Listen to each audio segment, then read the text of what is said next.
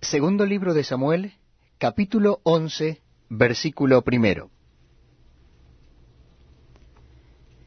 Aconteció al año siguiente, en el tiempo que salen los reyes a la guerra, que David envió a Joab, y con él a sus siervos, y a todo Israel, y destruyeron a los amonitas, y sitiaron a Rabá.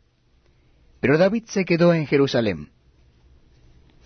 Y sucedió un día al caer la tarde, que se levantó David de su lecho y se paseaba sobre el terrado de la casa real, y vio desde el terrado a una mujer que se estaba bañando, la cual era muy hermosa. Y envió David a preguntar por aquella mujer, y le dijeron, Aquella es Betsabé, hija de Eliam, mujer de Urías Eteo.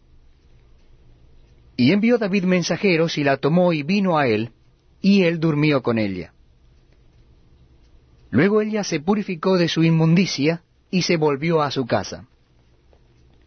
Y concibió la mujer, y envió a hacerlo saber a David diciendo, Estoy encinta.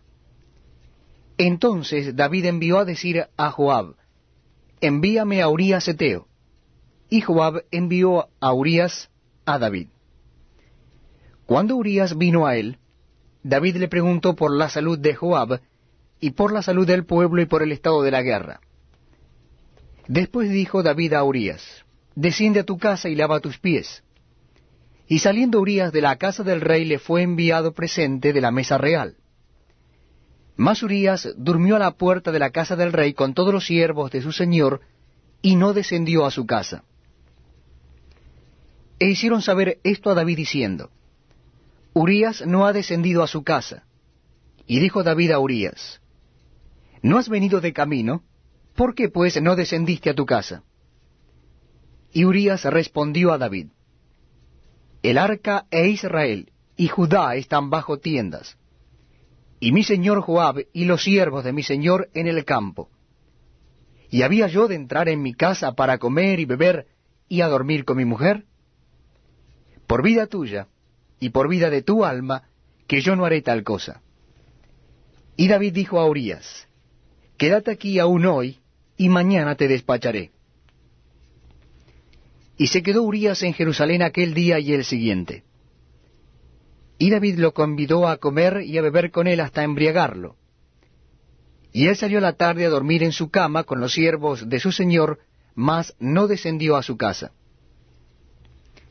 Venida la mañana escribió David a Joab una carta, la cual envió por mano de Urías y escribió en la carta diciendo, Poned a Urías al frente, en lo más recio de la batalla, y retiraos de él, para que sea herido y muera.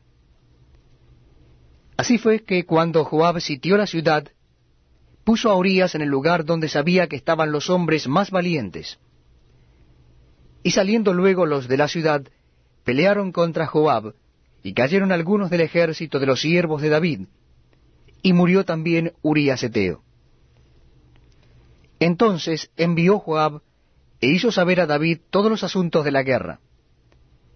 Y mandó al mensajero diciendo, Cuando acabes de contar al rey todos los asuntos de la guerra, si el rey comenzare a enojarse y te dijere, ¿por qué os acercasteis demasiado a la ciudad para combatir? ¿No sabíais lo que suelen arrojar desde el muro? ¿Quién hirió a Abimelech, hijo de Jerobal? ¿No echó una mujer del muro un pedazo de una rueda de molino y murió en Tebes? ¿Por qué os acercasteis tanto al muro? Entonces tú le dirás, también tu siervo Urías Eteo es muerto. Fue el mensajero llegando contó a David todo aquello a que Joab le había enviado. Y dijo el mensajero a David, prevalecieron contra nosotros los hombres que salieron contra nosotros al campo bien que nosotros les hicimos retroceder hasta la entrada de la puerta. Pero los flecheros tiraron contra tus siervos desde el muro, y murieron algunos de los siervos del rey, y murió también tu siervo Urias Eteo.